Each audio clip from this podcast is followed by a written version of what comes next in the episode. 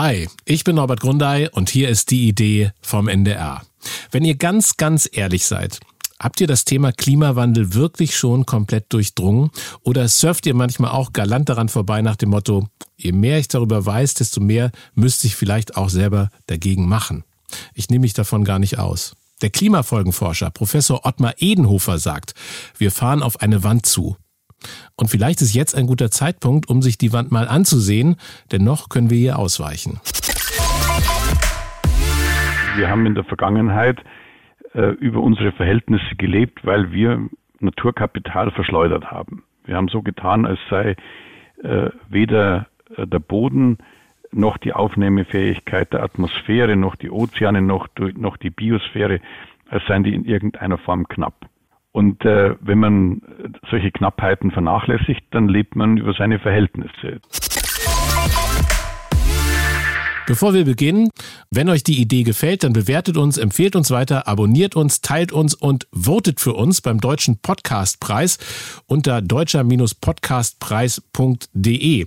Beim Publikumspreis müsst ihr dann auf Wissen klicken, dann die Idee in die Suche eingeben und dann könnt ihr für uns abstimmen und wir würden uns sehr darüber freuen. Die ARD Audiothek ist übrigens Partner dieses Deutschen Podcastpreises, den ihr findet unter deutscher-podcastpreis.de. Und hier kommt auch noch ein Podcast-Tipp aus der ARD Audiothek. Bibliothek. Irene Hasenberg ist 13 Jahre alt, als sie ins Konzentrationslager Bergen-Belsen deportiert wird. Mit ihren Eltern und ihrem Bruder ist sie 1937 aus Berlin nach Amsterdam geflohen, aber die Nationalsozialisten haben sie eingeholt. Zeitkapsel ist ein Projekt von meiner Kollegin Katharina Marenholz aus unserem Audiolab Think Audio. Katharina ist auch maßgeblich am Coronavirus-Update beteiligt. Und Zeitkapsel ist ein Podcast von NDR Info und Funk, dem Content-Netzwerk von ARD und ZDF. Und ihr findet diesen Podcast jetzt in der ARD Audiothek, der Audio-App der ARD, unter ardaudiothek.de oder in den App Stores eurer Smartphones. Die Idee. Leute, die neu denken. Hi, ich bin Norbert Grundei. Ich leite beim NDR den Bereich der Innovation, Produktentwicklung und das Content-Portfolio von Audio, Video und Web steuert. Zu meinem Job gehört es also, neugierig zu sein. Und in diesem Podcast spreche ich mit ausgewiesenen ExpertInnen, Leuten, die neu denken, die nah dran sind an den Themen, die uns bewegen und die ihre Gedanken, Erfahrungen und Erkenntnisse mit uns teilen. Ich spreche heute mit Professor Ottmar Edenhofer. Er ist ein führender Experte für die Ökonomie des Klimawandels. Ottmar Edenhofer ist Direktor des Potsdam Instituts für Klimafolgenforschung. Er ist Professor für die Ökonomie und Politik des Klimawandels an der TU Berlin und Direktor des Mercator Research Institute on Global Commons and Climate Change. Von 2008 bis 2015 war Ottmar Edenhofer Co-Vorsitzender der Arbeitsgruppe 3 des Intergovernmental Panel on Climate Change, IPCC, und er hat maßgeblich am fünften Sachstandsbericht zum Klimaschutz gearbeitet. Ottmar Edenhofer ist Mitglied der Nationalen Akademie der Wissenschaften Leopoldina und wurde von Papst Franziskus zum Berater am Dikasterium für die ganzheitliche Entwicklung des Menschen berufen. Guten Tag, Herr Edenhofer, grüße Sie. Guten Tag.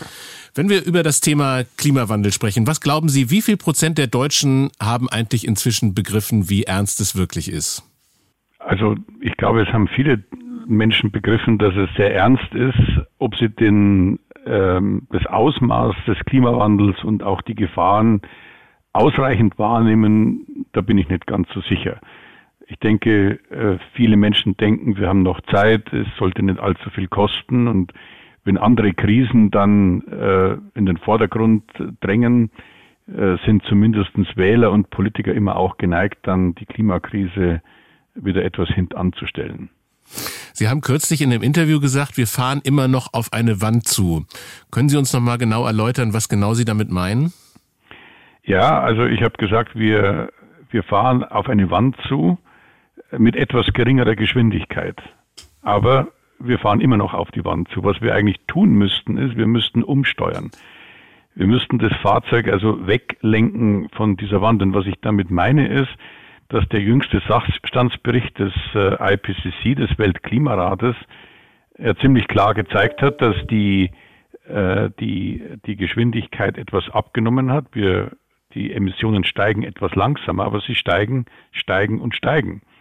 Und wir müssten ja eigentlich jetzt in den 20er Jahren die Emissionen absenken, global absenken, und zwar absolut, nicht in Relation zur Wirtschaftsleistung oder zur Bevölkerung, sondern wir müssen es global absenken. Und äh, da sind wir noch weit davon entfernt und wir laufen immer noch auf eine drei, vier Grad Welt zu. Das heißt, auf eine Situation eines sehr gefährlichen Klimawandels. Und in dem Sinne äh, ist es richtig, äh, davon zu sprechen, wir fahren immer noch auf die Wand zu. Ich habe so das Gefühl, wenn wir über, über dieses Thema Klimawandel sprechen, ähm, dass man sich an vielen Stellen, so wie Sie es auch gerade beschrieben haben, die Menschen wissen zwar, es kommt was auf sie zu, aber äh, manchmal vielleicht noch nicht in der, äh, in, der, in der Drastik, dass man sich manchmal auch ein bisschen dahinter verstecken kann, dass es halt alles sehr, sehr komplex ist. So, also dass es sozusagen keine ganz, ganz einfache, isolierte Antwort auf die unterschiedlichen Fragen gibt, sondern dass es eine hohe Komplexität geht, gibt, dass die ganze Welt daran beteiligt ist. Also wenn wir jetzt mal vielleicht ein bisschen aufblättern, was was wir jetzt tun müssten ähm, bei, dem, bei dem Umsteuern, das Sie beschrieben haben. Was würde das so für die einzelnen Sektoren bedeuten? Zum Beispiel ähm, Strom als Sektor. Ja, also das kann man eigentlich relativ einfach beschreiben, was da passieren müsste. Wir müssten vor allem im Stromsektor sehr schnell aus den fossilen Energieträgern raus. Es dürften jetzt keine neuen Kohlekraftwerke äh, ans Netz gehen und äh, wenn man etwa an äh, Indien oder China denkt, wenn neue Kohlekraftwerke ans Netz gehen, dann müssten die eben so ausgestattet sein, dass man das CO2 einfangen könnte und im Untergrund lagern könnte. Aber da sind wir weit davon entfernt. Also wir müssten im Stromsektor aus den, aus den fossilen Energieträgern raus und dann bleibt, wir reden ja jetzt vom globalen Maßstab, bleiben im Kern die Erneuerbaren in manchen Gegenden der Welt ähm, auch die, die, die Kernenergie. Ähm, wenn man die anderen Sektoren sich anschaut, also da ragt ja vor allem der, der Verkehrssektor heraus und der, der Gebäude- und Wärmemarkt. Äh, Im Verkehrssektor äh, müssten wir jetzt in großem Maßstab weltweit elektrifizieren bei den, bei den PKWs. Wir bräuchten natürlich auch äh, synthetische Kraftstoffe, wenn man etwa an den Flugverkehr denkt oder an den Schwerlastverkehr. Äh, und synthetische Kraftstoffe, die würde man also produzieren aus Wasserstoff und dann würde man die äh, kombinieren mit CO2 und dann hätte man also eben äh, äh, Kraftstoffe, äh, die man eben dann verwenden könnte dort, wo die Elektri direkte Elektrifizierung zu teuer ist. Äh, Im Wärmemarkt, da würden wir von grünem Gas sprechen oder eben auch von Wasserstoff und natürlich auch in Teilen über Wärmepumpen und Elektrifizierung. Also im Kern müssen wir auf eine Welt zusteuern, äh, wo wir 2050 netto null CO2-Emissionen haben. Null CO2-Emissionen. Und wir werden natürlich nicht in allen Sektoren äh, CO2 reduzieren können und auch bei den anderen Treibhausgasen wird das nicht so einfach möglich sein. Deswegen werden wir auch Technologien benötigen, äh, die uns äh, es ermöglichen, CO2 aus der Atmosphäre zu entziehen. Das kann man heute machen durch Direct Air Capture. Dieses atmosphärische CO2 könnte man dann für CO2-neutrale synthetische Kraftstoffe verwenden und einen Teil könnte man dann eben im Untergrund einlagern, dann hätte man tatsächlich negative Emissionen erzeugt. Also das ist so die grobe, die grobe Richtung, in die das gehen müsste. Das Besorgniserregende ist eigentlich, dass das nicht nur notwendig ist in den reichen Ländern, in Industrieländern, sondern das ist auch notwendig äh, vor allem in Asien. In China, in Indien aber vor allem auch in den kleineren asiatischen Ländern wie zum Beispiel Indonesien oder Bangladesch. Denn gerade in Südostasien sehen wir, dass die, äh, die Investitionen in die Kohle äh, nach wie vor unvermindert weitergehen und vor allem gerade im Nachgang zur Ukraine-Krise oder zur, zum Krieg in der Ukraine äh, kommt die Kohle vor allem in Asien jetzt wieder verstärkt zurück. Wenn wir auch nochmal auf die einzelnen Sektoren so ein bisschen eingehen, Sie haben die Mobilität gerade genannt. Äh, äh, wenn wir beispielsweise über die Elektrifizierung von, von, von Mobilität denken, also E-Autos beispielsweise und darüber sprechen, ähm, wird es sozusagen einfach der Weg sein, dass wir sagen, okay, wir haben jetzt große, fette Autos, die zweieinhalb Tonnen wiegen und die elektrifizieren wir jetzt? Oder ist es eine Kombination aus, wir elektrifizieren sie zum einen und wir sorgen aber auch dafür, dass wir mit Fahrzeugen unterwegs sind, die insgesamt weniger Energie verbrauchen? Ja, also zunächst mal ist ja, Sie äh, schneiden da einen sehr wichtigen Punkt an. Wir haben ja jetzt, äh, wenn man mal auf die Vergangenheit schaut, dann sehen wir, dass äh, trotz der hohen Technologiestandards im Verkehrssektor, also bei den Autos, die Flottenverbrauchsstandards, die immer strenger geworden sind, die haben dazu geführt, dass die Autos immer schwerer geworden sind und dass im Verkehrssektor ähm, die Emissionen gestiegen sind, die sind nicht gesunken. Mhm. Die sind gesunken, weil die Autos schwerer werden und weil wir auch mehr fahren. Das heißt also, wenn wir jetzt da umsteuern wollen, dann ist sicherlich die Elektrifizierung der erste Schritt.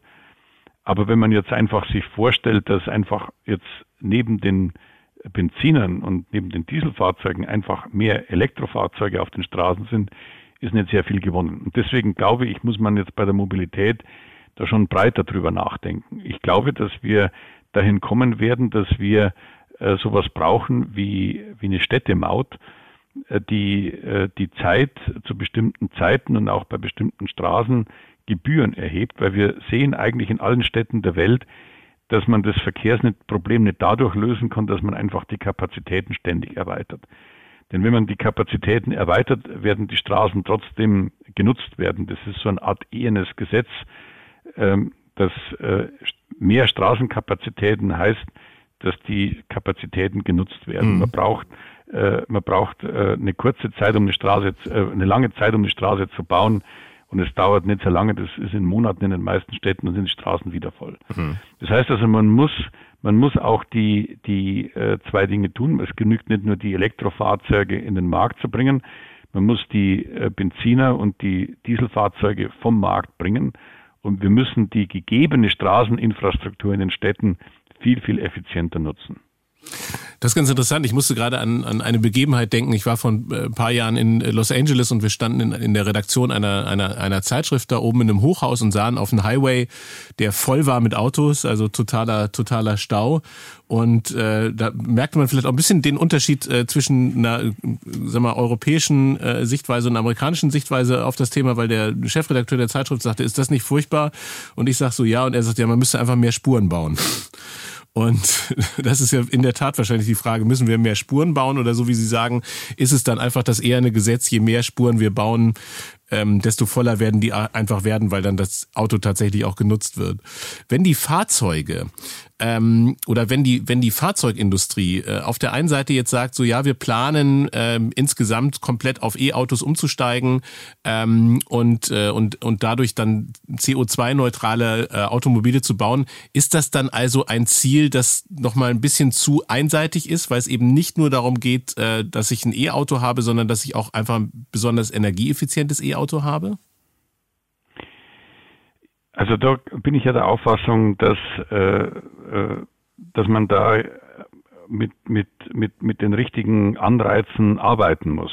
Wir hätten aus meiner Sicht schon äh, in der Vergangenheit und nicht so, nicht ausschließlich auf die Flottenverbrauchsstandards schauen sollen, mhm. sondern wir hätten auch äh, die äh, letztlich auch im Verkehrssektor einen, einen steigenden CO2-Preis benötigt.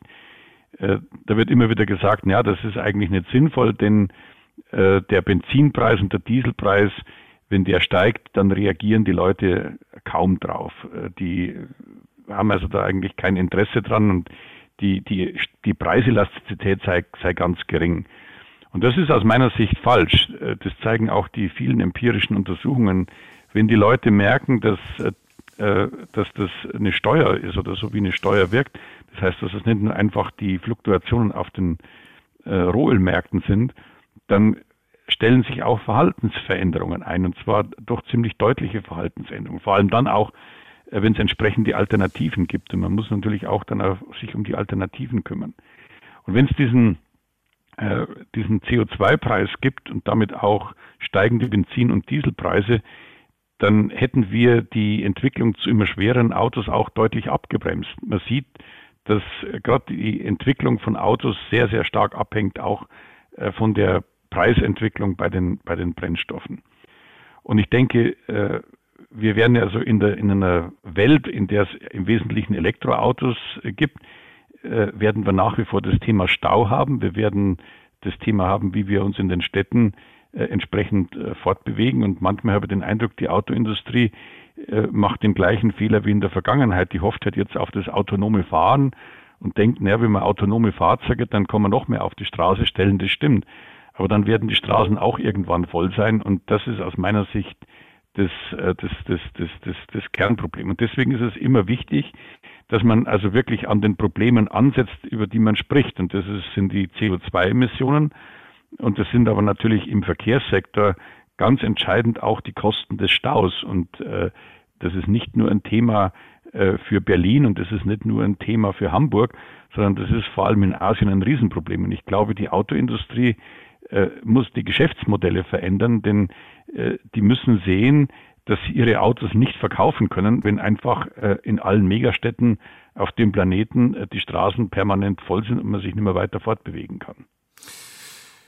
Sie haben auch neulich gesagt, beim Wohnen und in der Mobilität gibt es äh, in, dem, in dem aktuellen IPCC-Bericht äh, Myriaden von Effizienzmöglichkeiten. Ich war neulich verwundert, weil ich mich mit einem Stadtplaner hier aus Hamburg unterhalten habe, der oder, oder der in der Stadtplanung tätig ist und der gesagt hat, was mir gar nicht so bewusst war, dass die Bautätigkeit an sich, die ja jetzt gerade auch in vielen Städten forciert wird, weil wir mehr Wohnraum brauchen oder weil wir auch mehr günstigeren Wohnraum äh, herstellen wollen in den Städten, dass das Bauen extremst energieintensiv ist.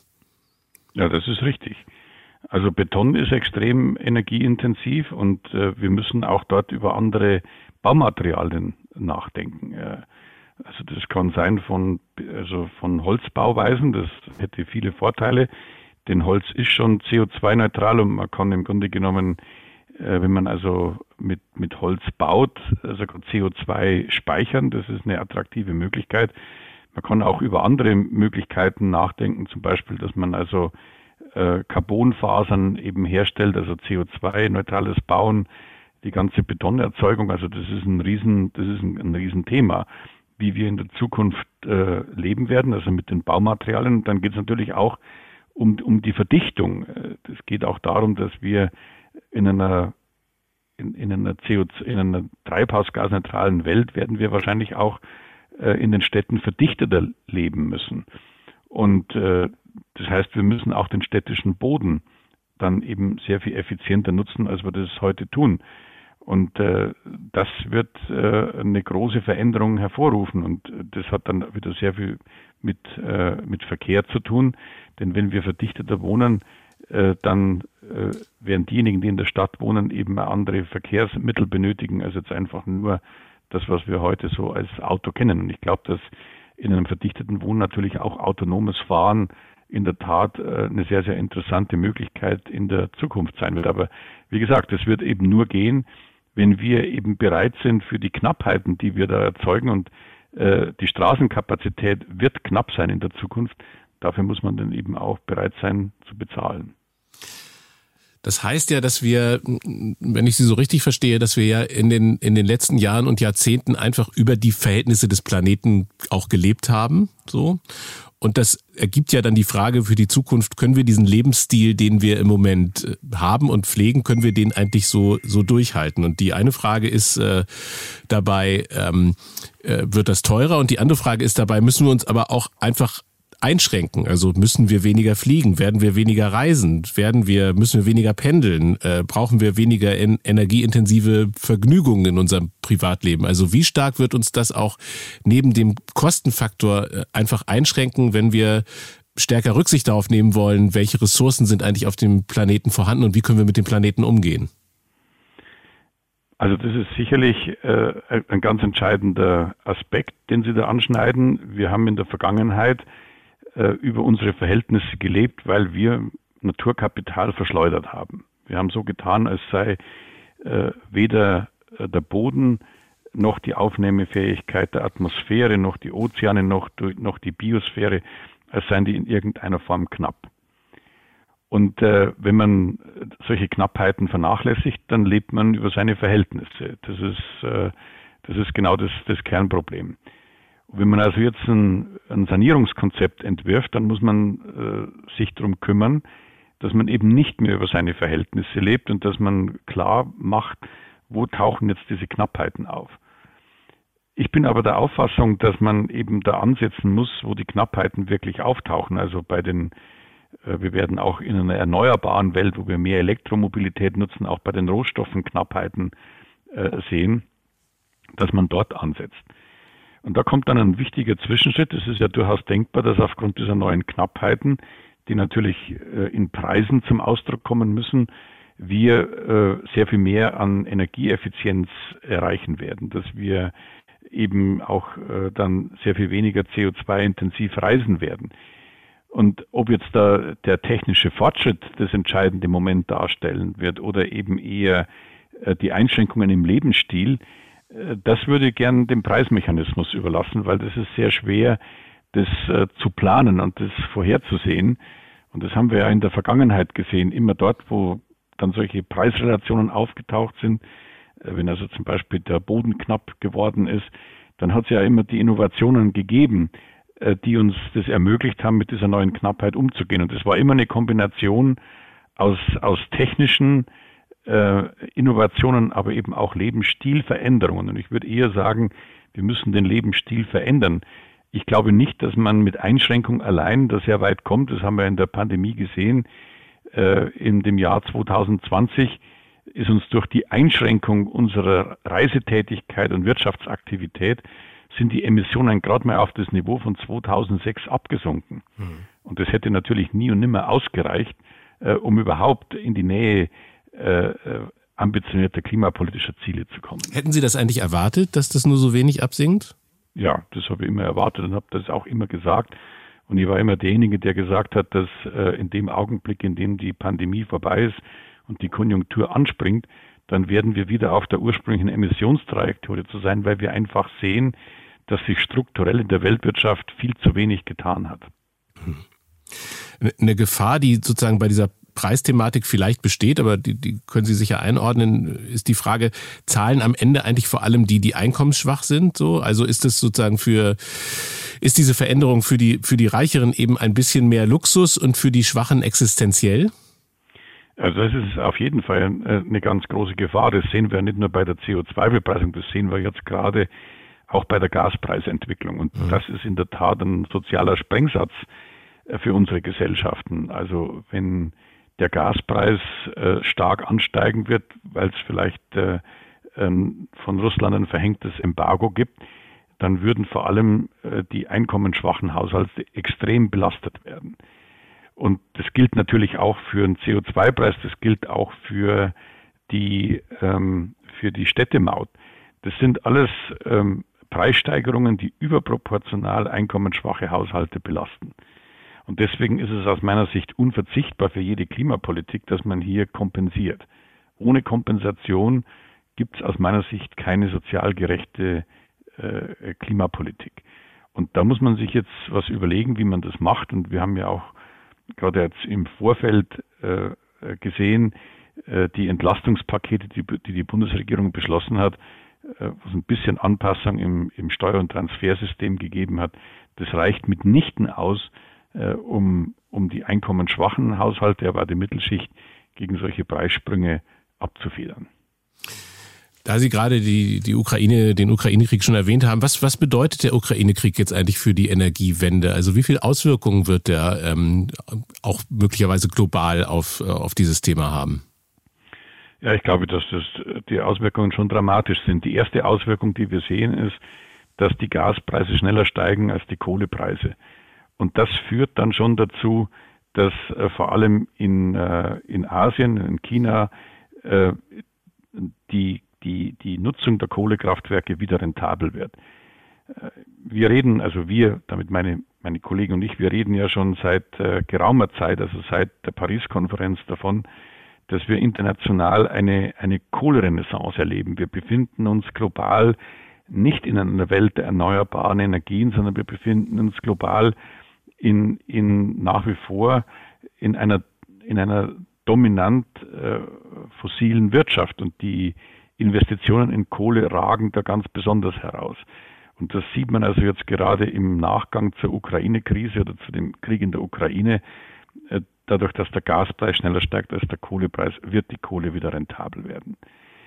Und äh, das setzt natürlich Gas frei im Stromsektor und damit äh, kann Europa sich äh, für den Winter 22, 24, äh, 22, 23 Gas kaufen. Das ist sicherlich ein, ein, ein temporär wichtiger Effekt. Aber insgesamt äh, besteht die große Gefahr, dass wir diese, diese Renaissance der Kohle einfach fortsetzen. Und das wird ja auch in Deutschland so sein, dass wir in einem gewissen Umfang äh, vermehrt äh, Braunkohlekraftwerke nutzen. Äh, in Europa ist es weniger dramatisch, weil wir dort eine Emissionsobergrenze haben im europäischen Emissionshandel. Dadurch äh, würden die Emissionen nicht steigen, weil eine vermehrte Kohlenutzung dann an anderer Stelle in der Industrie äh, zu vermehrter Emissionsreduktion führen würde. Also insofern werden wir wahrscheinlich damit am blauen Auge davonkommen. Aber global gesehen ist schon die große Gefahr, dass jetzt Gas, was ja eine Brückentechnologie sein sollte, dass diese Brücke vielleicht äh, so gar nicht mehr äh, gegeben ist oder nur noch, nur noch in, einem, in einem sehr reduzierten Umfang beschritten werden kann. Wenn ich es richtig gelesen habe, haben Sie ja sogar gefordert, auch die russischen Gasimporte zu kappen und äh, würden diese dann sogar durch Kohle ersetzen. So, wie schlimm ist dieses Dilemma eigentlich für jemanden wie Sie, der genau über diese unterschiedlichen Varianten nachdenken muss? Ja, also was, was wir gefordert haben, ist, dass man zunächst mal die Ölimporte besteuert. Mhm. Denn die Ölimporte, das sind, äh, das ist für Russland äh, sehr viel wichtiger als ökonomisch sehr viel wichtiger und für den russischen Staatshaushalt wichtiger als die Gasimporte. Und dass wir also, und Öl ist ja sehr viel leichter auf dem globalen Markt äh, zu beschaffen. Und insofern glaube ich, sollte man also jetzt über eine drastische Besteuerung russischer Ölimporte nachdenken, um eben äh, die, die, die Staatseinnahmen äh, für Putin stark zu begrenzen. Und es könnte natürlich sein, dass auf ein solches Ölembargo äh, dann Putin mit einem Gasembargo äh, reagiert als Vergeltungsmaßnahme. Äh, das hätte natürlich äh, für die Wirtschaft dramatische Auswirkungen, denn man kann Gas sehr leicht im Stromsektor ersetzen, aber gerade im Bereich der Industrie und im Bereich der Wärme ist es sehr, sehr schwer zu ersetzen. Also man darf sich da keine Illusionen machen. Und ich habe gesagt, damit man eben dann Gas für den Wärmemarkt und auch für die Industrie verwenden kann, sollten wir jetzt kurzfristig eben Gas nicht im Stromsektor verwenden. Und ich glaube, das ist auch sinnvoll, weil dieses, äh, äh, da geht es ja um, um einen, einen, temporären Übergang. Da kann man sich dann eben die Kohlenutzung schon, schon leisten, ohne dass die Emissionen steigen. Wenn denn die Europäische Kommission standhaft bleibt und den europäischen Emissionshandel jetzt nicht aufweicht mhm. und die Emissionsobergrenze nicht freigibt. Das ist natürlich ganz entscheidend. Also dann könnte man einen solchen Schritt äh, verantworten, aber es ist klar, Klimapolitik in Zeiten des Krieges ist was anderes als Klimapolitik in Zeiten des Friedens. Und ist immer so ein bisschen die Angst dazwischen, wenn wir jetzt die Tür ein bisschen aufmachen, dann wird es wieder genutzt und dann äh, wird der Emissionshandel dementsprechend aufgeweicht, so dass wir dann Schwierigkeiten haben, das wieder einzufangen. Das ist, das ist immer die große Gefahr. Das sieht man ja auch, dass äh, ganz viele Maßnahmen jetzt ergriffen werden. Wir haben gestern also ein Entlastungspaket für die Industrie gehabt. Das wird dazu führen, dass die Energieeffizienz äh, eben weniger wichtig ist und dass mehr Gas äh, genutzt wird. Also das, das ist immer die, die, die, das große Problem, dass die Politik dann sehr oft Maßnahmen ergreift, um scheinbar Entlastung zu schaffen, aber dann das Gegenteil bewirkt. Genauso die Diskussion um einen Gaspreisdeckel. Das wäre aus meiner Sicht äh, eine Katastrophe. Das würde wäre genauso, wenn man äh, Feuer mit Benzin löschen wollte. Denn äh, was dann passiert ist, dass wenn ein Gaspreisdeckel kommt, dann wird zu, zu dem Gaspreis äh, mehr nachgefragt als angeboten wird. Dann müsste die Politik das Gas rationieren. Das ist äh, administrativ kaum umsetzbar und vor allem würde man dann die Haushalte vollkommen entlasten aus dem Einsparen von Gas. Was wir aber brauchen, ist, dass wir jetzt Gas sparen, wo es nur geht, um uns eben auf ein russisches Gasembargo vorzubereiten. Und das ist aus meiner Sicht eben das, das, ähm, die, die große Schwierigkeit, dass die Politik eben den Bürgern sagen muss, es gibt jetzt neue Knappheiten und diese neuen Knappheiten, mit denen müssen wir zurande kommen. Und das Einzige, was wir tun können, wir, die Politik, ist, dass wir in solchen Kriegszeiten die Belastungen äh, gerecht und fair verteilen. Und deswegen sind die Entlastungspakete so wichtig. Aber die Entlastungspakete, die sollte man jetzt schnüren. Und man sollte also sich äh, auf keinen Fall dazu hergeben, jetzt am Gaspreismechanismus rumzufummeln. Und es gibt ja jetzt immer wieder dann auch äh, Alternativbeispiele, die genannt werden, auch nochmal das Thema Atomkraftwerke beispielsweise. Ist das ein realistisches Szenario, Atomkraftwerke länger laufen zu lassen oder zu reaktivieren, ist ja wahrscheinlich unmöglich. Naja, rechnerisch würde das eine gewisse Entlastung schaffen, aber äh, das ist wahrscheinlich mit so vielen politischen ähm, Hürden und Hindernissen verbunden, dass es wahrscheinlich einfacher ist, jetzt einfach äh, die Kapazität der Kohlekraftwerke hochzufahren. Der Rückbau ist äh, zu weit fortgeschritten. Die Brennstäbe stammen auch aus Russland. Also mhm. ich äh, bin da kein Spezialist. Äh, ich hab, bin nicht kategorisch dagegen, dass man jetzt die Laufzeiten äh, ein bisschen verlängert. Aber ich glaube, dass das äh, wahrscheinlich äh, für die Politik zu aufwendig ist und auch äh, von den Kernfragen ablenkt. Denn was wir jetzt ja machen müssen ist, wir müssen also sehen, dass wir kein Gas im Stromsektor nutzen und dass wir jetzt auch äh, durch äh, Flüssiggas beschaffen, damit wir eben jetzt den Winter 22, 23 einigermaßen überstehen. Und wir müssen uns eben auch, das gehört mit dazu, auf ein russisches Gasembargo vorbereiten. Und dazu ist es auch dringend notwendig, dass wir alle Energieeffizienzreserven, die wir jetzt mobilisieren können, auch mobilisieren. Markus Söder bringt jetzt auch das Thema Fracking ins Spiel.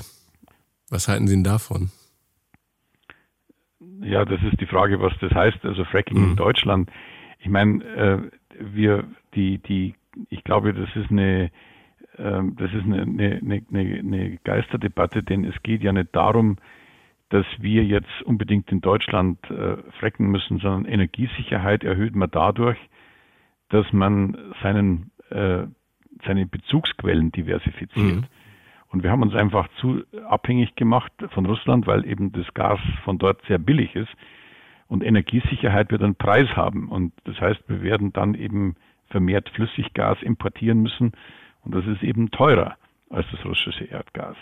Und äh, ich denke, es bleibt uns jetzt da gar nichts anderes übrig, als dass wir uns darauf einstellen, dass wir für diese Energiesicherheit, für die erhöhte Energiesicherheit diesen Preis bezahlen müssen. Das betrifft ja auch zum Beispiel sowas, dass man jetzt logistisch neue Dinge schaffen muss, wie Flüssiggasterminals beispielsweise. Da ist die Rede von einer Bauzeit von drei bis vier Jahren. Da fragt sich der interessierte Laie, kann man das nicht eigentlich beschleunigen?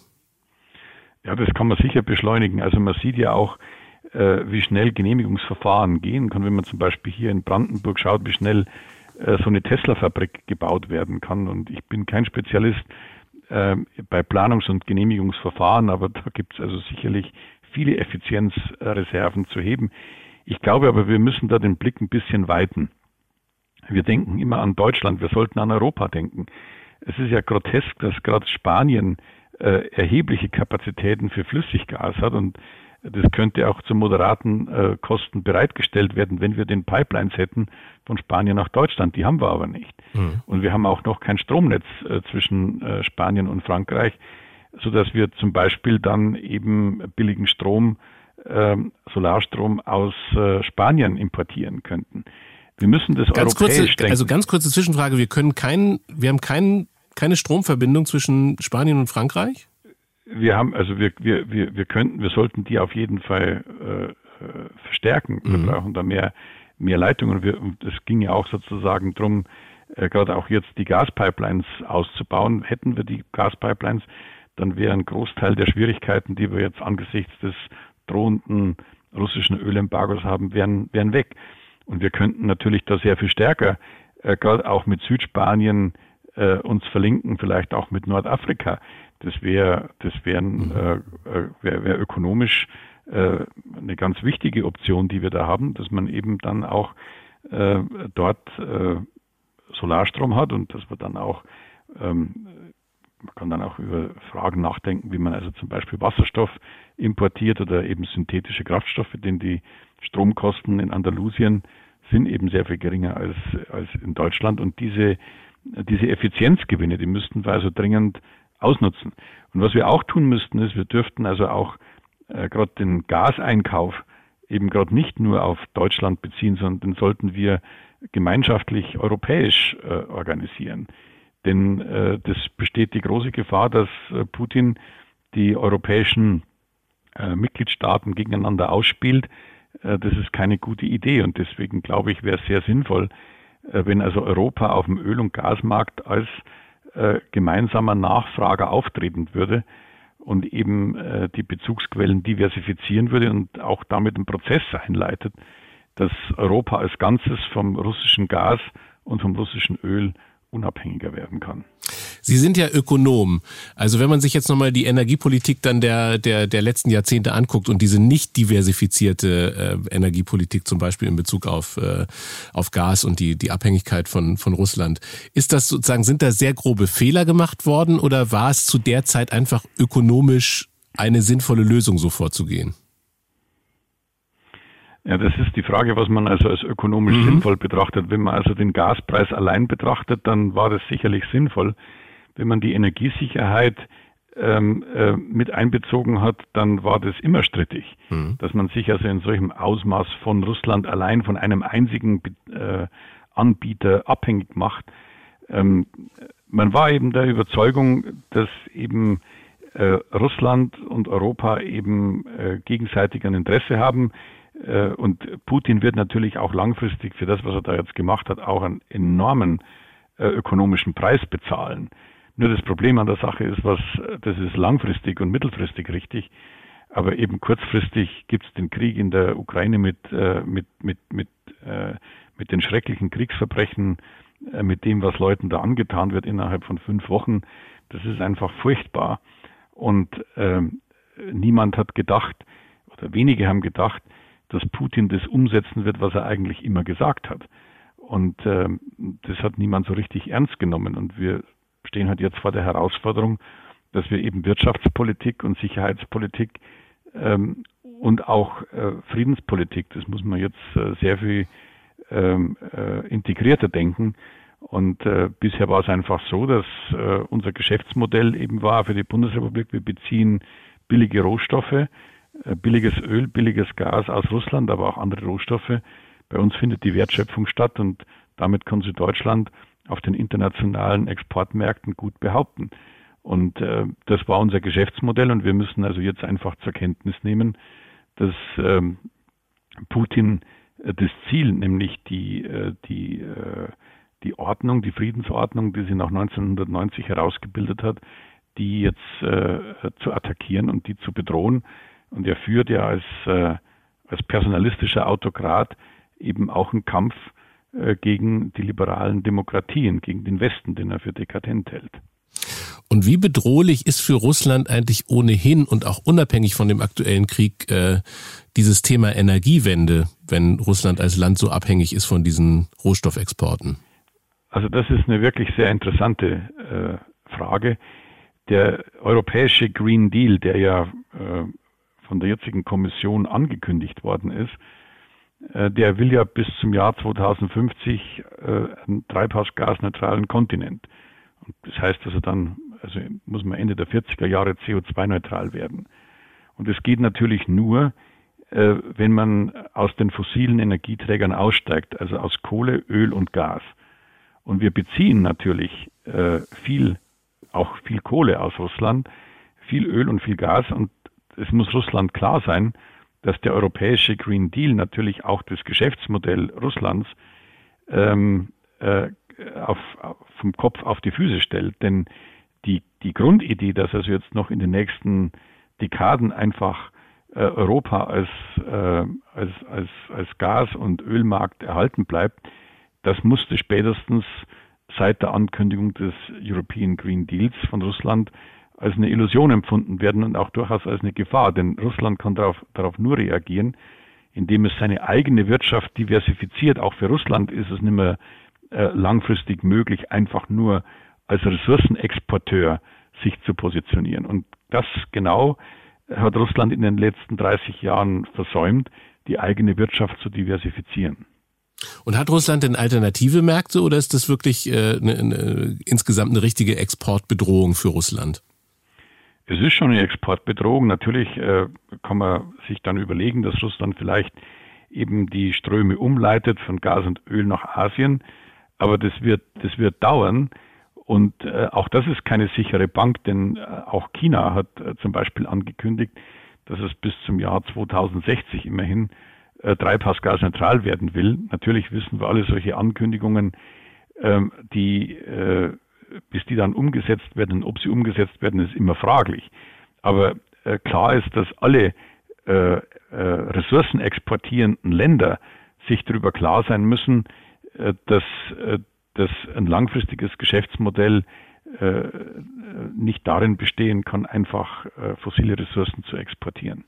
Als, als ich vor 20, 30, also als ich so in den 80ern äh, und, und äh, 90ern in die Schule gegangen bin, da stand in den Schulbüchern, wenn ich mich richtig erinnere, eigentlich immer so Öl und so weiter noch 20, 25 Jahre und dann ist eigentlich Feierabend. So.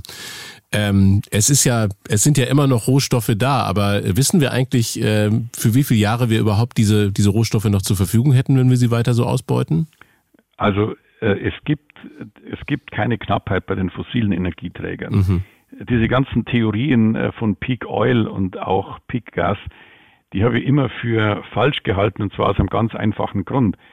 Ähm, die, das waren immer die, die, die Ressourcen und Reserven bei den herrschenden Ressourcenpreisen. Aber wenn die, der Ölpreis steigt, äh, dann werden eben neue Lagerstätten äh, zugänglich.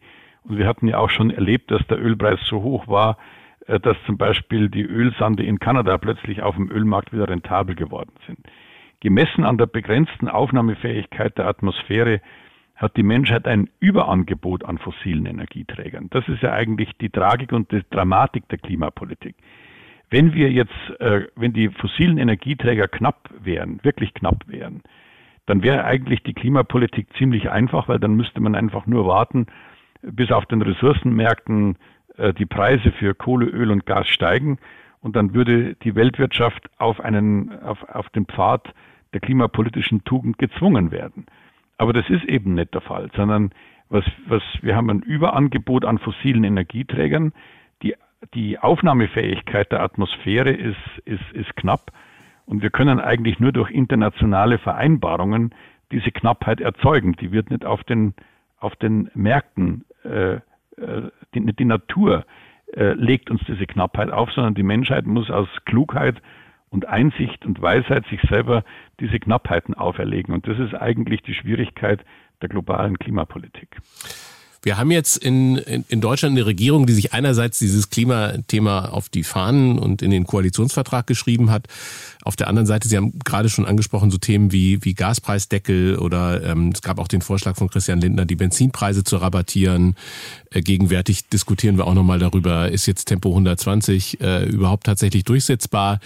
Ähm, wie groß ist Ihr Optimismus und Ihr, Ihr Vertrauen, dass wir da jetzt auch wirklich zu einer, zu einer nachhaltigen Veränderung kommen in der Klimapolitik in Deutschland? Na, ich habe schon das Vertrauen, dass das, dass das noch möglich ist, ähm, wenn die Politik nicht allzu viel Unfug macht. Also die Ziele sind ja klar. Wir haben also uns das Ziel gegeben, sogar bis zum Jahr 2045 in Deutschland treibhausgasneutral zu werden. Wir haben einen enorm ambitionierten Ausbaupfad für die Erneuerbaren.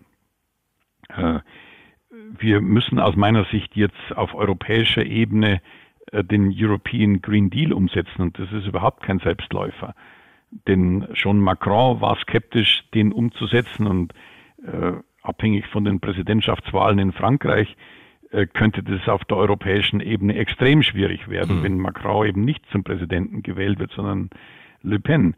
Also da gibt es schon äh, ziemliche, äh, ziemlich massive Verwerfungen. Umgekehrt ist es aber so, dass wir auch verstehen und begreifen, dass wir von den fossilen Energieträgern weg müssen. Natürlich geht es jetzt kurzfristig darum, die Abhängigkeit von russischem Gas und russischem Öl zu reduzieren, aber wir müssen eben von den fossilen Energieträgern als Ganzes weg. Ich glaube schon, dass, dass das äh, machbar ist, aber ich glaube, was fehlt, ist eine Politik, die den Bürgern sagt, dass, äh, dass das nicht kostenlos sein wird und dass das auch äh, zu Belastungen führt die Politik kann denen, die überproportionale Lasten schultern müssen, also die einkommensschwachen Haushalte entlasten. Das ist auch notwendig und wichtig. Aber wir werden, äh, wir werden das äh, nicht zum, zum Nulltarif äh, machen können. Wie groß ist eigentlich Ihre Sorge, wenn Sie das gerade so beschreiben, auch mit Le Pen in, äh, in Frankreich? Wie groß ist eigentlich Ihre Sorge? Sie haben, wir haben vorhin darüber gesprochen, wir steuern auf eine Wand zu und wir müssen jetzt umlenken und bremsen alleine reicht nicht. Und äh, ähm, könnte man sogar so weit gehen, dass man sagt, also so jemand wie eine, eine erneute Wahl von, von, von Trump ähm, und, und, und ähnliche politische Entwicklungen in anderen Ländern könnten dafür sorgen, dass wir in eine Situation geraten, wo das Ausweichen einfach nicht mehr möglich ist? Naja, das ähm, natürlich kann man sich so ein Szenario ausmalen. Also Le Pen in Frankreich, Trump kommt in den Vereinigten Staaten wieder. Äh, man kann, man kann, es ist nicht schwer, sich solche mhm. Szenarien der Aussichtslosigkeit an die, mhm. äh, an die Wand zu malen. Nur, man muss natürlich auch sehen, ähm, auch als Trump 2016 äh, ins Amt gekommen ist, ist der ganze Prozess äh, der Klimaverhandlungen trotzdem weitergegangen. Und ähm, äh, die Klimapolitik der letzten 30 Jahre, der letzten 20 Jahre, die hat schon viele äh, Höhen und Tiefen mhm. durchlebt. Und es ist für mich manchmal sogar erstaunlich, dass dieses Thema überhaupt auf der internationalen Agenda und auch auf der nationalen Agenda gelandet ist. Ich kann mich noch gut erinnern, äh, zu Beginn des Jahres 2019. Äh, da haben also viele Politstrategen in Gesprächen davor gewarnt, dass Deutschland eine Gelbwestenbewegung sehen wird und dass man also deswegen auf gar keinen Fall in Deutschland eine CO2-Preisreform äh, äh, in Augenschein nehmen dürfe, sich die nicht einmal vornehmen darf. Man darf nicht einmal drüber sprechen. Äh, das war im Januar 2019. Was gekommen ist, ist die Fridays for Future Bewegung. Äh, und die hat dann am Ende des Tages äh, demonstriert, im Herbst 2019, dass die CO2-Preise so lächerlich gering ausgefallen sind. Und die Wahrnehmung, dass der Klimawandel ein ernstes Problem ist und ein Problem ist, das vielleicht gar nicht so ohne weiteres von uns zu handhaben ist, wenn wir den einfach ungebremst zulassen, das Bewusstsein wächst.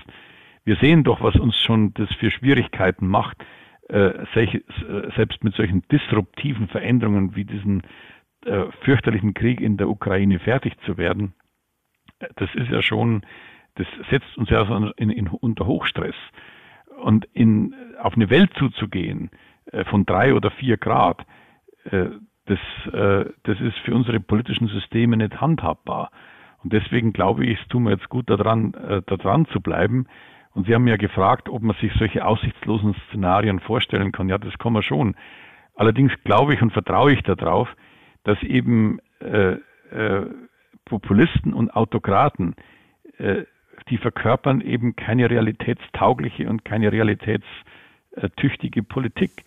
Natürlich äh, richtet jetzt äh, Putin einen furchtbaren Schaden an. Aber niemand kann doch im Ernst glauben, äh, dass Putin mittelfristig mit so einer Strategie Erfolg haben kann. Ich habe in der in der letzten Folge dieses Podcasts ein Gespräch geführt mit Klaus Doppler. Der ist äh, ein sehr bekannter Experte für Change Management in Deutschland. Und äh, der war ganz am Anfang seiner seiner Karriere oder seines Lebens äh, katholischer Priester. Ähm, und äh, ist dann aber da ausgestiegen und ist dann irgendwann Unternehmensberater geworden und äh, hat diesen Weg gewählt. Der hat damals den Weg so gewählt, äh, weil er gar, kein, gar nicht anders in die Situation gekommen wäre, sonst eine Schulbildung zu haben, so weil der dann ins, äh, ins Kloster gegangen ist und dann dann quasi diese Ausbildung gemacht hat. Als ich mich auf das Interview hier vorbereitet äh, habe, habe ich gelesen, Sie waren mal Jesuit. Ja. Und ähm, also zum einen, wie kam es dazu? Und zum anderen, wie kam es dazu, dass Sie jetzt nicht mehr Jesuit sind, sondern Professor für Ökonomie in der Klimafolgenforschung? Das ist eine gute Frage. Ähm, also wie kam es dazu? Ähm, warum, warum ich Jesuit geworden bin? Äh, damals als 18-Jähriger, also von außen könnte man sagen, ich äh, stamme aus einer katholischen Gegend, aber meine Eltern waren äh, keine sehr äh, engagierten Katholiken, sondern waren eher der katholischen Kirche gegenüber sehr distanziert. Ähm, was mich an den Jesuiten damals überzeugt hat, war ähm, die, der Einsatz für, wie das geheißen hat, für Glaube und Gerechtigkeit. Äh, damals waren die Jesuiten in Lateinamerika auf der Seite der Armen. Äh, die Jesuiten haben sich für soziale Gerechtigkeit eingesetzt. Einer äh, der der großen Vertreter der katholischen Soziallehre, den ich noch kennengelernt habe, Oswald von L. War ein Streiter für, für soziale Gerechtigkeit, für, äh, für die Einführung der dynamischen Rentenversicherung, der Mitbestimmung, einer gerechten Ausgestaltung der Marktwirtschaft. Im Grunde genommen schon die Themen, die mich auch heute beschäftigen. Also ich war immer der mhm. Überzeugung, dass Wirtschaftsethik und Sozialethik wichtig ist und ich hatte eigentlich das Vertrauen und die Hoffnung, äh, dass ich dort äh, bei den Jesuiten einen Weg finden würde, das äh, umzusetzen, weil es ja da durchaus Vorbilder gab. Und warum habe ich das dann nicht gemacht? Das hat viel mit einem Ereignis zu tun, dass ich Anfang der 90er Jahre bei den Jesuiten der Leiter einer humanitären Organisation im Bosnienkrieg geworden bin. Das war für mich also vielleicht die, die Erfahrung, die mein Leben am meisten verändert und geprägt hat. Da zu sehen, wie also der, wie dünn der, der zivilisatorische Firn ist und mhm. mit der Gewalt konfrontiert zu werden und auch eben mit Krieg konfrontiert zu werden. Und das hat mir natürlich in eine, in eine, in eine, auch in eine Lebenskrise gestürzt. Und am Ende dieser Lebenskrise war mir klar, äh, dass, dass ich was anderes machen wollte, äh, dass, ich mir, dass ich mir sehr viel intensiver und stärker mit, äh, mit, mit Politik äh, und Wissenschaft auseinandersetzen will. Ich habe damals äh, meine jetzige Frau kennengelernt. Das war aber äh, damals gar nicht so der entscheidende Grund. ich bin äh, unendlich dankbar, dass ich meine Frau kennengelernt habe und auch dankbar für meine Familie. Aber das war gar nicht so der, der, der Kick, warum ich ausgetreten bin. Ich kam damals in Bosnien zu der Überzeugung, dass ich äh, außerhalb des Ordens das machen kann, äh, was ich glaube, was richtig ist. Und äh, am Ende hatte das auch so bewahrheitet. Ich habe eigentlich in meinem Leben das machen können, was, was ich machen wollte und äh, bin eigentlich mit dem, was ich jetzt mache, äh, äh, ich bin zufrieden an dem, an dem Ort, an dem ich stehe. Das, was wir erreichen, damit bin ich nicht zufrieden. Das, äh, das treibt mir die Unruhe in die Glieder. Ich würde Ihnen gerne noch ein paar Fragen stellen, die ich allen meinen Gästen äh, stelle. Und die erste wäre, welches Buch hat Sie besonders inspiriert und geprägt? Also äh, sicherlich äh, das Kapital von Karl Marx. Warum? weil dort äh, eine Gesamtbetrachtung von Wirtschaft und Gesellschaft äh, dargestellt worden ist und auch eine historische Analyse. Es war am Ende des Tages alles grundfalsch, was Marx gesagt hat, aber es war trotzdem ein sehr produktiver, für mich jedenfalls ein sehr produktiver Irrtum. Ich war nie Marxist, ähm, aber ich habe damals so als 16-, 17-Jähriger äh, habe diese, dieses Gesamtgebäude interessant gefunden und ich habe dann aber auch schnell verstanden, äh, warum es eben auch falsch ist. Wenn dieser Podcast hier alle Menschen in Deutschland erreichen würde, aber Sie könnten nur eine Botschaft loswerden, welche Botschaft wäre das?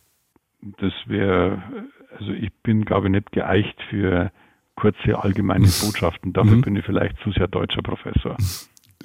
Was ist der größte Irrtum oder der größte Mythos in Ihrem Fachbereich? Äh, dass man durch äh, äh dass man durch klare Gedanken äh, und durch das Darstellen von Alternativen in der Politik nichts erreichen könnte. Und dass man, äh, dass es Politiker kalt lässt, wenn man ihnen zeigt, was in der Vergangenheit nicht geklappt hat. Mit anderen Worten, der größte Mythos ist, äh, wir glauben zu wenig an die Vernunft. Wo Sie das so gerade sagen, dass es Politiker kalt lässt, haben Sie Erlebnisse in der, in der Zusammenarbeit mit Politik oder in der Beratung von Politik, wo Sie wirklich auch dann danach das Gefühl hatten, ich habe was bewirkt, ich habe auch emotional bei Politikern was erreicht?